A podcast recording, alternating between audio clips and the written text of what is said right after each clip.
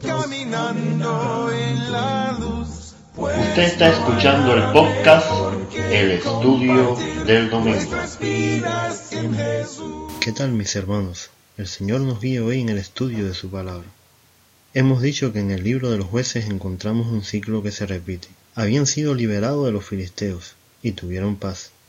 Pero los hijos de Israel volvieron a hacer lo malo ante los ojos de Jehová. Nuevamente Jehová los vendió. Y entonces los hijos de Israel clamaron a Jehová, porque aquel general tenía novecientos carros errados y había oprimido con crueldad a los hijos de Israel por veinte años. Císara, el despiadado general del rey canadeo, disponía de novecientos carros errados. Recuerde que los israelitas no dominaban el hierro, no estaban unidos, no tenían un ejército profesional, ni siquiera buen armamento. Los carros eran una perfecta máquina de guerra, que cuando marchaban debían infundir pánico en el pueblo. ¿Cuál fue la respuesta de Dios a la oración del pueblo? El texto nos dice, gobernaba en aquel tiempo Israel una mujer, Débora, profetisa, mujer de Lapidot. Se nos habla de una mujer que gobernaba en aquel tiempo y además era profetisa del Señor, algo poco común en esta época. Una mujer valiente, su nombre quiere decir abeja o labriosa. Con una gran tarea en una época que la fe decaía, el enemigo oprimía y los hombres no escuchaban. En su canto podemos leer, las aldeas quedaron abandonadas en Israel, habían decaído, hasta que yo Débora me levanté, me levanté como madre en Israel. Llama al hombre que había recibido la tarea de parte de Dios para ser el libertador de su pueblo, Barak. Pero este no había querido obedecer la voz de Dios.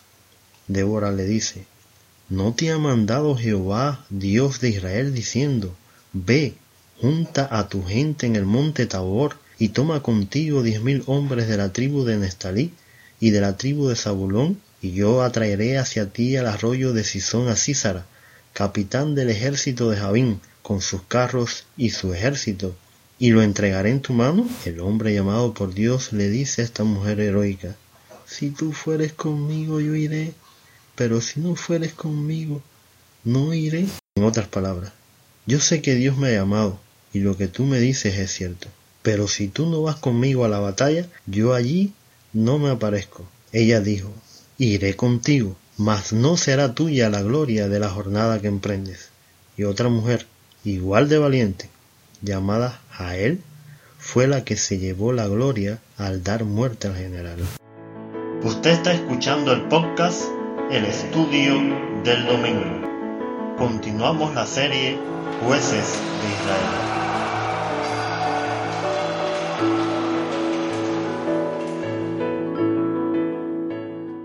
Hoy hemos estado hablando de dos mujeres valientes.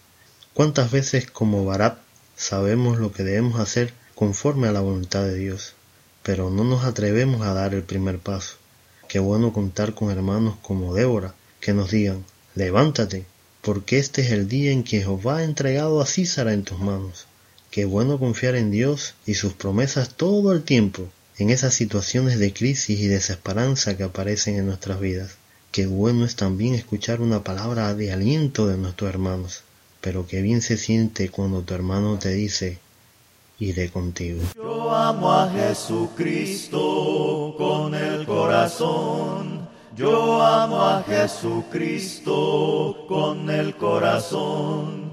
Para más información puede seguirnos en Facebook o Telegram a través de Compartiendo Estudios. El Señor esté con nosotros.